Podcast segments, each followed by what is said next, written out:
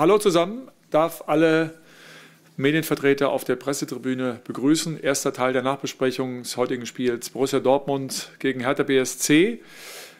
Trainer Paul Dada ist da von uns. Und Paul, ich darf dich direkt um dein äh, Fazit bitten der 90 Minuten. Also erstmal, ich glaube, das ist ein verdienter Niederlage. Die erste Halbzeit haben wir so gespielt, wie wir das vorgestellt haben. Genauso so einen Spielverlauf. Wir haben gut äh, verteidigt und Umschaltmomente gehabt. Äh, Runheimer hat uns ausgeholfen. Wir haben auch unsere äh, Chance äh, gehabt, haben eigentlich äh, eine gute erste Halbzeit. Aber dann kommt die zweite Halbzeit vom Plan her. Wir wollten wir so zu wechseln, damit wir richtig offensiv spielen, mit guter Ballbesitz, viele offensive Spieler auf dem Platz und dann eigentlich nicht, nicht einmal Richtung Tor geschossen. Und dann bin ich enttäuscht. Ja, deswegen ist eine verdiente Niederlage. Natürlich die rote Karte, aber unsere Situation nicht einfach gemacht haben und einfach müssen wir das runterschlucken. Die zweite Halbzeit, darüber müssen wir auch reden, intern mit der Mannschaft, weil defensive Arbeit, das ist ein Wille, das ist eine Disziplin, machen sie die Jungs. Offensive ist äh, eine Sache mit, äh, auch mit Qualität und auch mit Mut. Ja? Da muss man Mut sein, da muss man äh, Spielwitze haben und wenn wir eine Analyse machen über die ganze Woche, wir trainieren nur offensiv. Ja? Defensiv machen wir nichts mehr seit zwei Wochen. Wir erklären wieder ein paar Sachen, äh, mehr über Video oder mehr über die äh, Tafel und offensive Spielzüge. Offensiv, offensiv und äh, heute haben wir nichts gesehen. Das ist nicht okay. Ja, muss ich auch vielleicht nachzudenken. Die Training war zu viel oder zu wenig. Ich muss mit den Jungs erstmal reden und äh, äh, einfach die zweite Halbzeit eine Seite vergessen, andere Seite, ja, lernen davon. Paul, vielen Dank. Ähm, ich sehe zwei Kollegen, die uns gerade jetzt zuhören. Gibt es Fragen an unseren Trainer? Nee, das sehe ich jetzt hier nicht. Dann sage ich herzlichen Dank und schönes Wochenende noch. Bis dahin. Ciao, ciao. Ciao.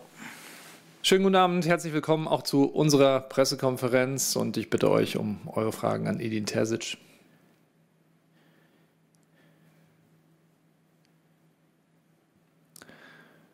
Möchte irgendjemand anfangen? Ja, da geht die Hand hoch. Ich glaube, es ist Thomas Nowak, dick verpackt in seinem Auto. Bitte schön, Thomas. Ich bin schon geflohen vor dem schneidenden Wind, sorry. Herr Terzic, wie geht's denn Marco Reus? Das wäre meine erste Frage. Wissen Sie schon was? Ja, Marco hat natürlich ähm, ein fieses Tackle ähm, abbekommen und er wirkt aber auf mich jetzt sehr optimistisch dass es nicht so schlimm ist. Äh, wir werden natürlich da heute und morgen nochmal versuchen, genauere Diagnosen zu bekommen. Ähm, aber wir hoffen natürlich, dass es nicht ganz so schlimm ist.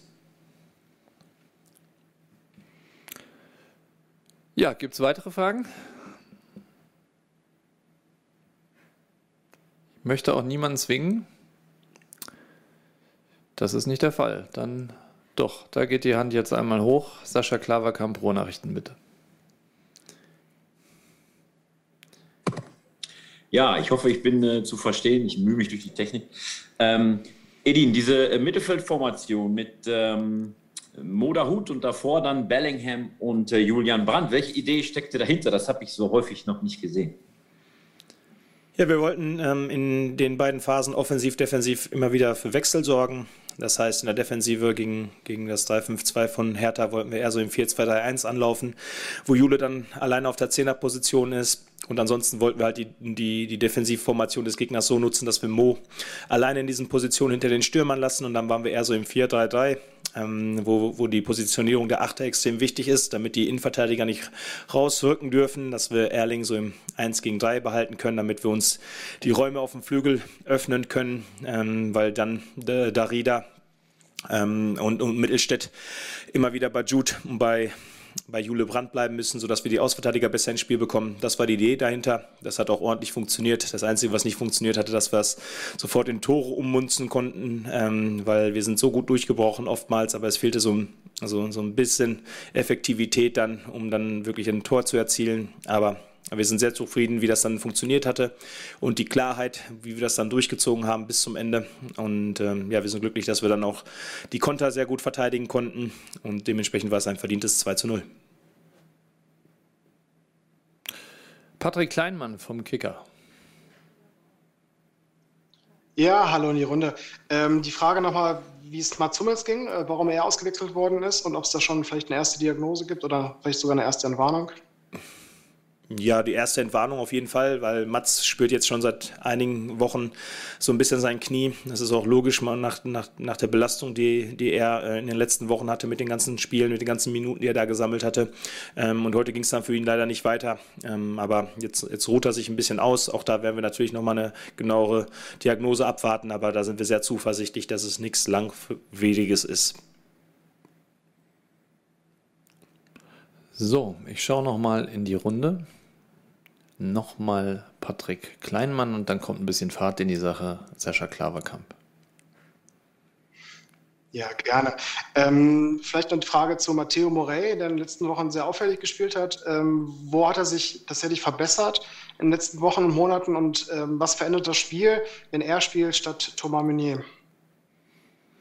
Ja, was sich da verändert, ähm, ja, es ist schwer zu sagen, weil es kommt immer auf die Herangehensweise an, wie wir unsere Ausverteidiger ins Spiel bekommen wollen. Aber Mate ist ein sehr ähm, technisch starker Spieler, der sehr ruhig bleibt im Ballbesitz, auch unter Druck, der immer wieder auch mit dem ersten Ballkontakt so ein bisschen nach innen dribbeln kann und die Gegner dafür Aufgaben stellt. Ähm, wo er sich deutlich verbessert hatte, ist das defensive Stellungsspiel. Da hatten wir am Anfang ein paar Themen, die wir bearbeiten mussten, wo es um, um die Positionierung ging, beziehungsweise um das Timing, wann er die Position äh, dann verlassen äh, äh soll. Ähm, und ja, das, das kriegt er immer mehr in, in den Griff, ähm, fühlt sich da immer wohler und ähm, hat da auch da seinen großen Anteil gehabt in den, in den letzten Wochen, wo die Ergebnisse dann auch positiver gestaltet wurden. Sascha Klaverkamp. Ja, Heimsieg heute. Ähm, das heißt, Frankfurt und Leverkusen haben so ein bisschen Druck bekommen aus Dortmund. Mit äh, welchen Gefühlen gehst du in den äh, Fußballsonntag? Ja, wir freuen uns über den Samstagabend.